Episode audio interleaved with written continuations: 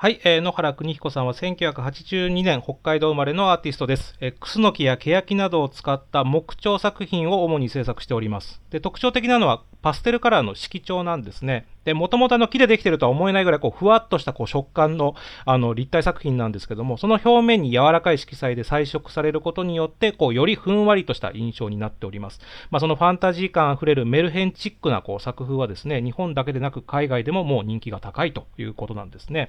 で、この野原さんっていうのはですね、人間はゆとりの必要な生き物であるということを考えております。でそのためにですね、作品には雲と水中メガネが多く登場するんですね。で、この野原さん曰く、ゆとりを感じる時間に頭に浮かぶ情景というのは心地よくて、ふわふわ浮遊してすぐに薄れて消えてしまう。これが雲に似てるということなんですね。で、さらに水中メガネというのはですね、幼い時にこう初めて装着した時に水の中でこう鮮明な視界に感動したっていう、その記憶があったそうで、まあ、このつけると肉眼では見えない何かが見えるようで、今まで見てきたものを重ねて今を見る、このもう一つの視点で物を見るという意味を込めて、まあ、水中メガネというのを、まあ、多用しているそうなんですね。で、今回あの出展されているこの波に千鳥というのは、この日本の伝統模様の一つで、これはまあ、野原さんにとっても最新の作品なんですけれども、まあ、それをこう立体化したような作品ですが、よーく見ていただくとですね、どこかにこの水中メガネがあるわけなんですね。まあ、こう千鳥と波だけじゃなく、その水中メガネ、ここをぜひちょっとどこにあるのか探してみていただきたいなと思います。